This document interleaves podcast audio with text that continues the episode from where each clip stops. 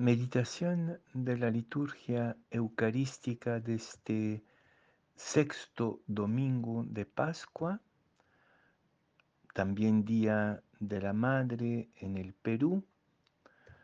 La primera lectura es sacada de los Hechos de los Apóstoles, capítulo 8, versículos 5 a 8 y 14 a 17.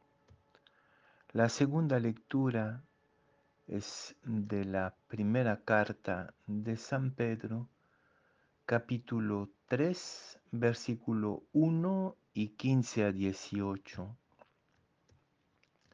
Y el Evangelio de Juan, capítulo 14, versículos 15 a 21.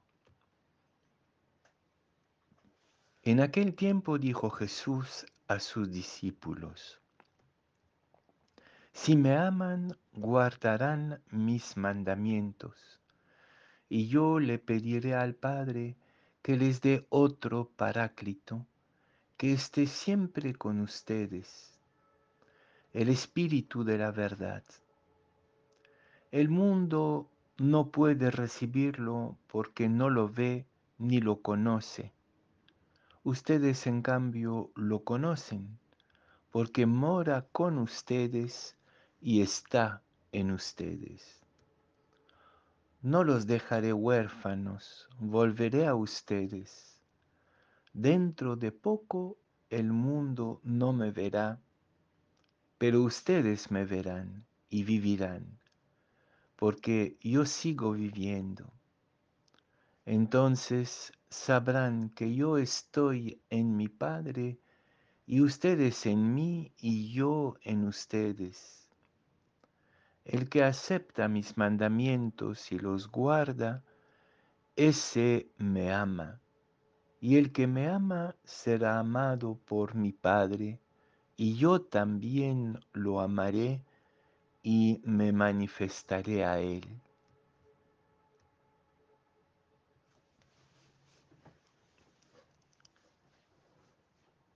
San Pedro en la segunda lectura nos invita a dar razón de nuestra esperanza. Pero ¿cómo dar razón de nuestra esperanza en el contexto en el que estamos viviendo, con tanta oscuridad y tan pocos motivos de esperanza desde afuera. San Pablo en otro lugar nos dice que ver lo que se espera ya no es esperar.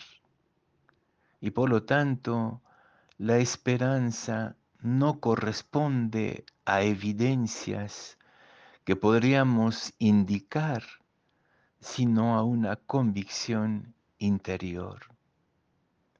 Esta convicción interior, esta esperanza contra toda esperanza, es precisamente el Espíritu Santo, o por lo menos es uno de los aspectos de este gran misterio del Espíritu que poco a poco la liturgia prepara encaminándonos hacia la fiesta de Pentecostés.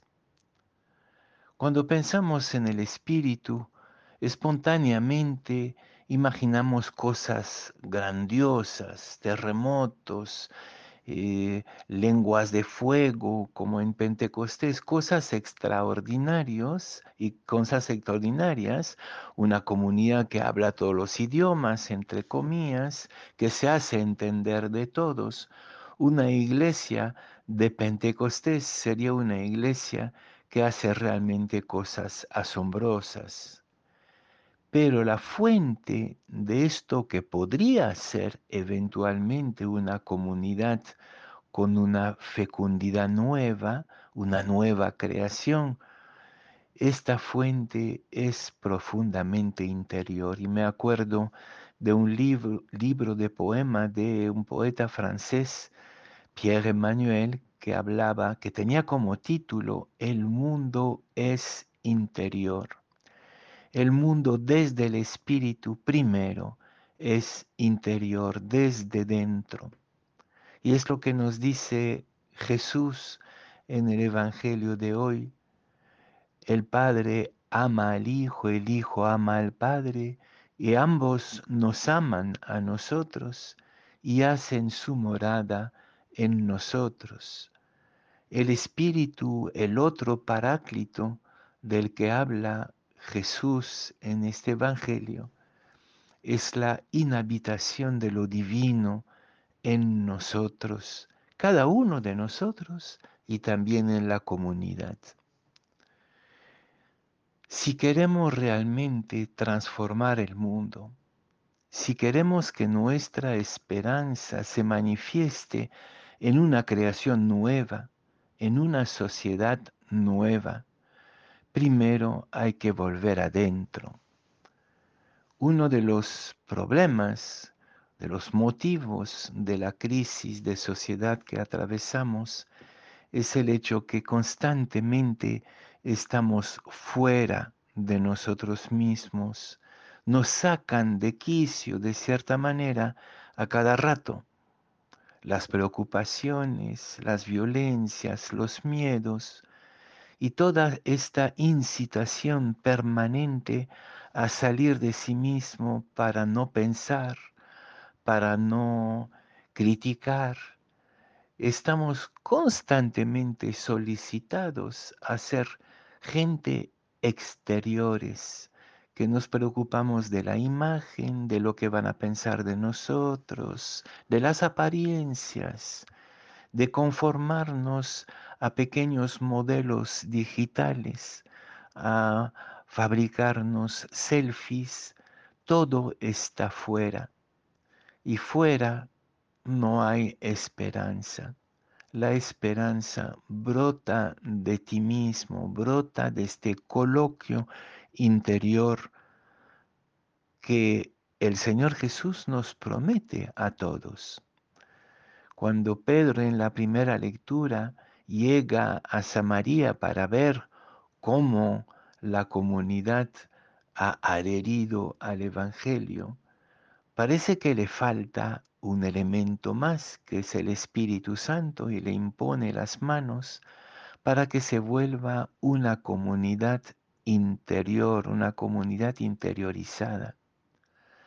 ¿Cómo se puede acoger este mundo interior, esta visión desde dentro, esta esperanza que brota como un riachuelo debajo de la montaña, invisible y sin embargo seguro, fuerte, escuchando constantemente el gemido de este espíritu dentro de nosotros y quizás aprendiendo también a escuchar el gemido del espíritu en el corazón del otro.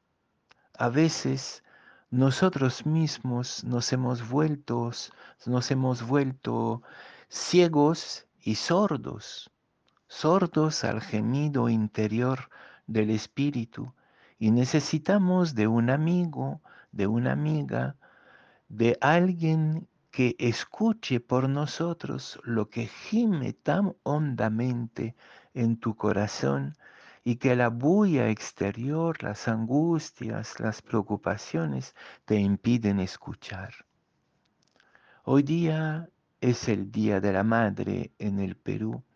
Y creo que las madres en una sociedad tan caótica, tan desarticulada como la nuestra, donde las familias también son caóticas y bulliciosas de tanta preocupación, las madres son las que por haber llevado sus hijos adentro, desde dentro, por haber aprendido a dialogar con sus hijos antes de nacer, ese diálogo silencioso, ese diálogo del espíritu, este sentirse mutuo entre la mamá y el embrión, el hijo que está por nacer.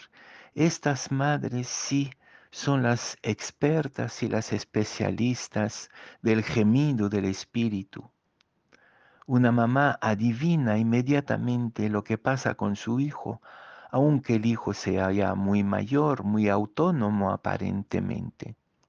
Las madres son las especialistas del espíritu, este gemido silencioso y escondido, secreto. En este día, que las madres nos vuelvan a enseñar el primer paso de lo que es la vida interior, de lo que es escuchar el gemido del espíritu. No somos huérfanos, el espíritu está en nosotros como una madre que gime en silencio y nos revela el secreto profundo que nos puede dar la paz y de ahí podemos dar razón de nuestra esperanza.